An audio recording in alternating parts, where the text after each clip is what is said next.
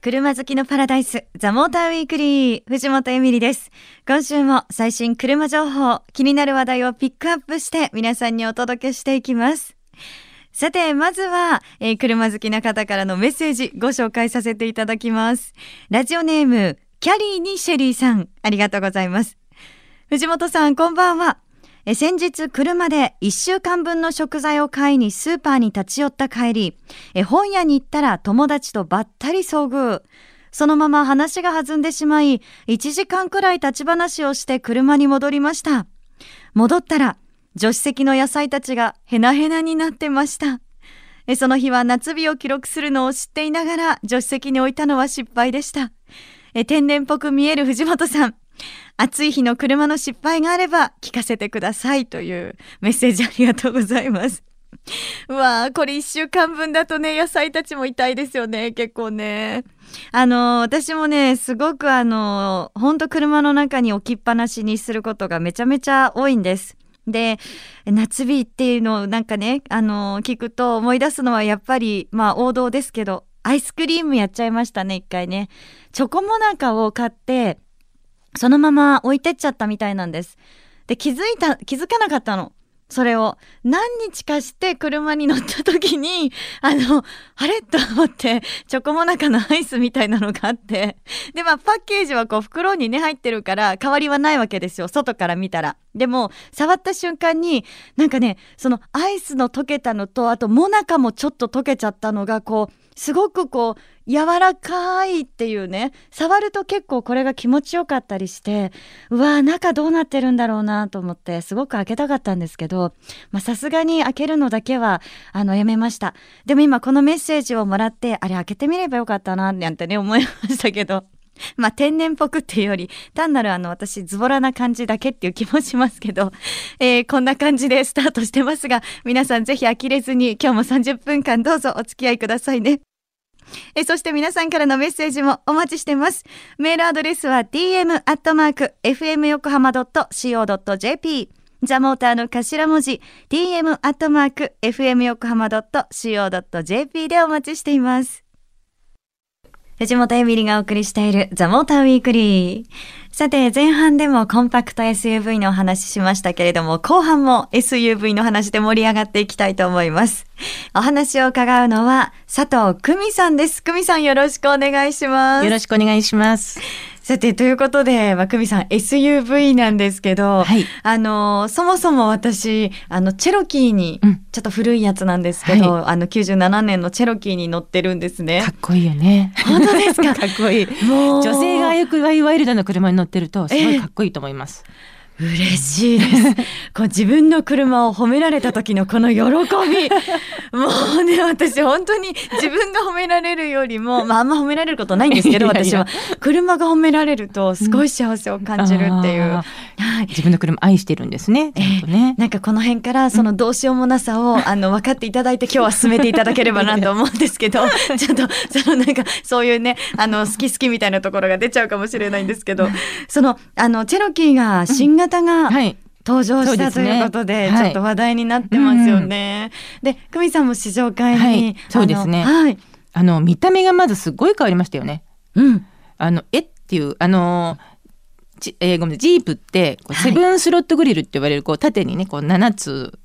7分割されたあのフロントグリルあれが特徴なんだけれども、はい、その形もすごい変わってるねあれがあるからかろうじてあジープなんだってわかるくらいなんだけども、えー、カクカクっとした四角い感じからね今割と流行りの上だけ見るとこう上物？上物だけ見ると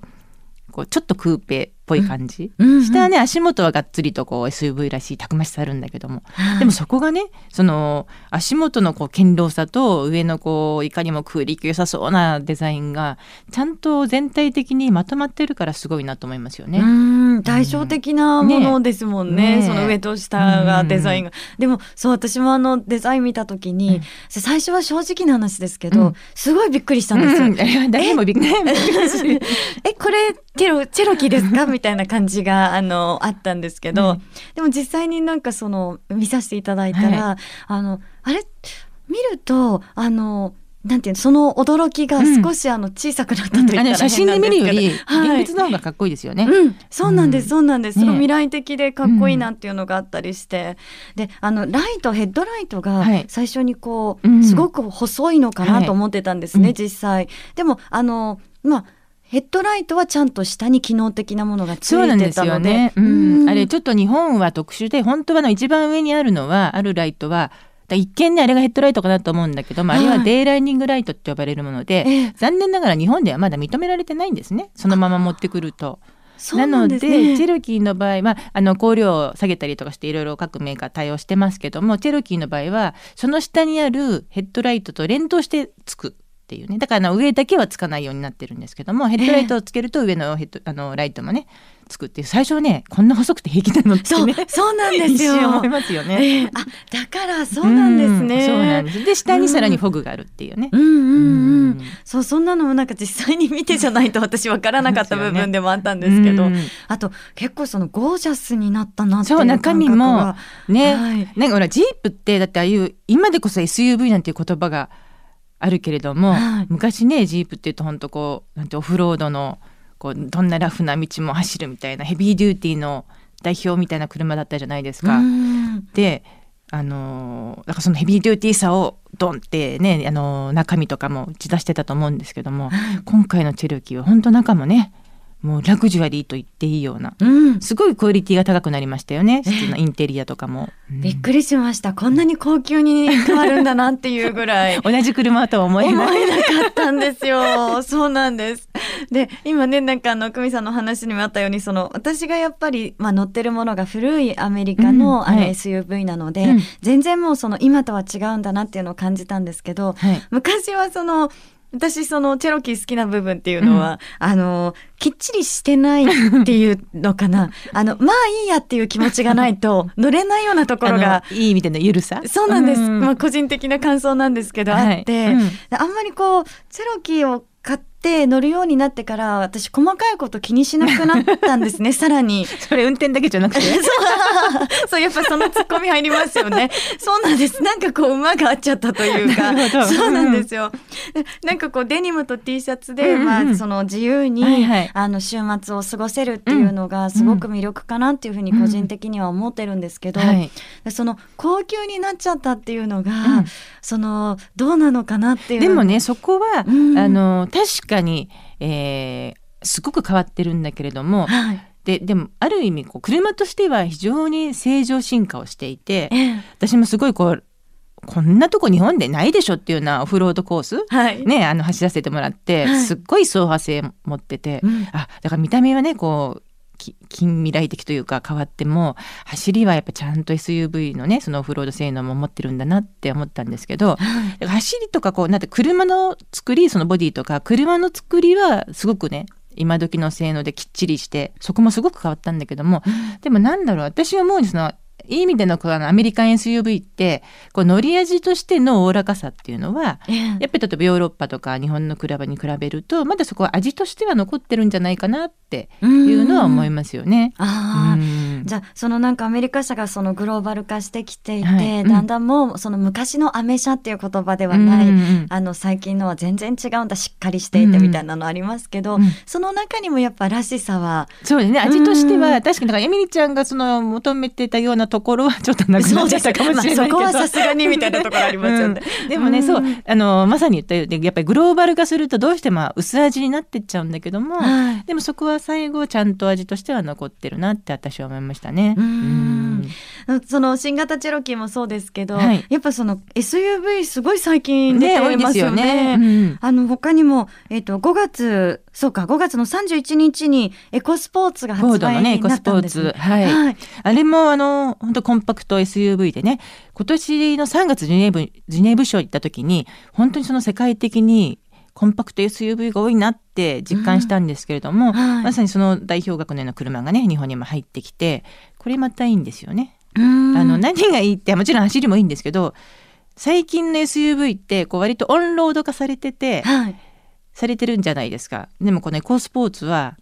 ちゃんと背中にタイヤ背負ってんですよね。ええー、あ見ました。そうだ。背中にタイヤ。そうなんか久しぶりに見ました、ね、今ちょっと新鮮でしょ、うん、ね、うん、ああいうとこからちゃんとなんか SUV なんだよっていうね。あの主張が感じられるっていうのはなんかいいなって思いましたね。えー、なるほどな、うそう見ないですもんね。ねそう、うん、でもね中身はあの前に言ったフィエスタっていう車コンパクトカーがあって、はい、非常に評価高い車ですごくキビキビ動くコンパクトカーなんですけど、そのフィエスタと同じものを使って SUV に仕立ててるのがエコスポーツなんですね。だからやっぱり中身も中身はちゃんと走る車。でもこれもねあのフィエスタとはやっぱり乗り味が違って、えー、そのいい意味でのこう味としての緩さっていうのは、感じられてるのであやっぱりそういう作り方うまいなって思いますね。ああ、なるほど。なんかその SUV の良さっていうのはやっぱりそういう、まあ、緩さみたいなものがあって、うん、そこはしっかりしてて、うん、でもあの普通の乗用車と同じように走ってもそのオンロードでもすごくしっかりと走ってくれるそうですね。最近の SUV ってそうですよね。さらになんかすごく SUV が魅力的なものになってるのかなっていうふうに、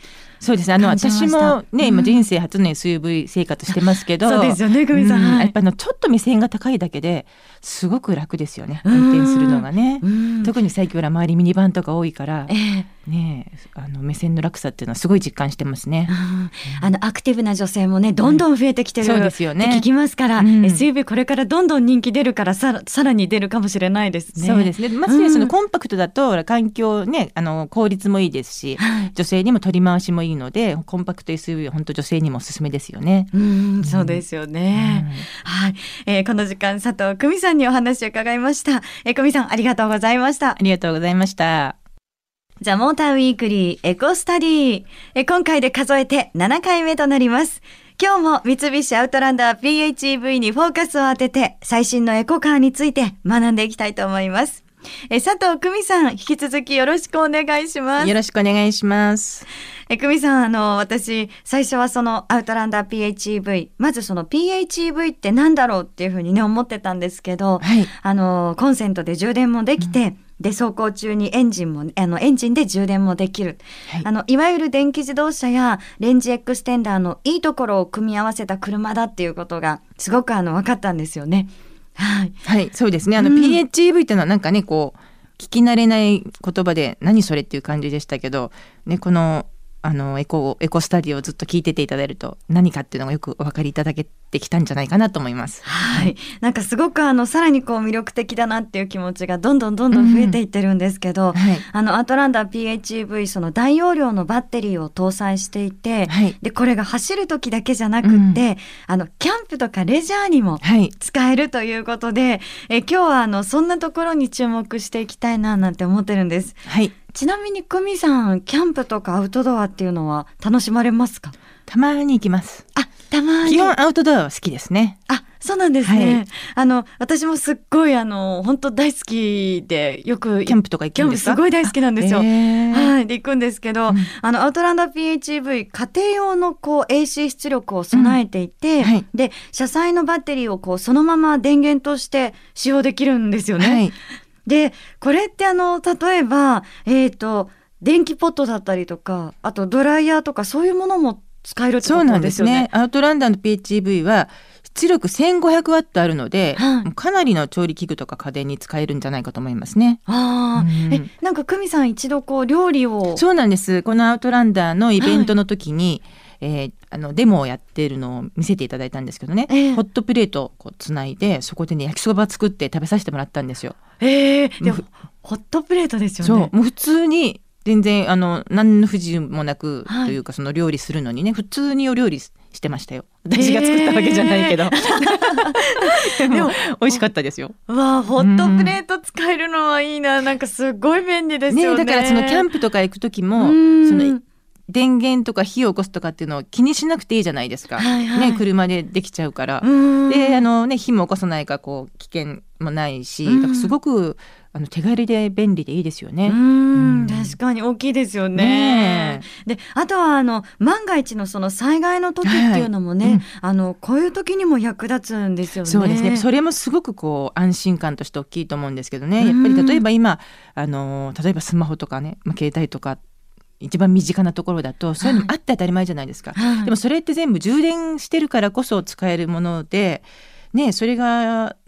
バッテリーがなくなっちゃったらもう何も使えませんよね。だから全割とこう電気で使っているものって多いだけに、うん、その有事の際にこんだけの大容量のバッテリーが身近にあるっていうのはすごくこう安心感高いですよね。うん、あのなんか教えてもらったんですけど、はい、満充電で一般的な家庭の1日分の電力が使えるということで、ね、安心感高いですよね。思いました。で、あとさらにあのバッテリーをこの給電装置として使うために、はい、アウトランダー PHEV はバッテリーのチャージモードがあるっていうふうに、うんはい、あの聞いていて、はい、これエンジン発電によってほぼ電池を満タンにまでそうなんですね。はい。はい、だから普通はその走ることに使ってる時は、うん、あまり残量とか気にせずにね使っちゃうんですけども、こういった目的地で使いたい時には、はい、もう充電にしてそのチャージモードを使って満タンにしておくと目的地でいっぱい使えますよね。うんうん、そういう機能がついてるのもすごいですよね。すごいですよね。あのさらになんかもう一つバッテリーセーブモードっていうのがあって、はい、なんかスイッチ操作で電気容量をこうキープする走りもできちゃうっていう。そうなんですね。あのセーブモードっていうのはその今からはもうここから下には減らないですよっていう、はい、その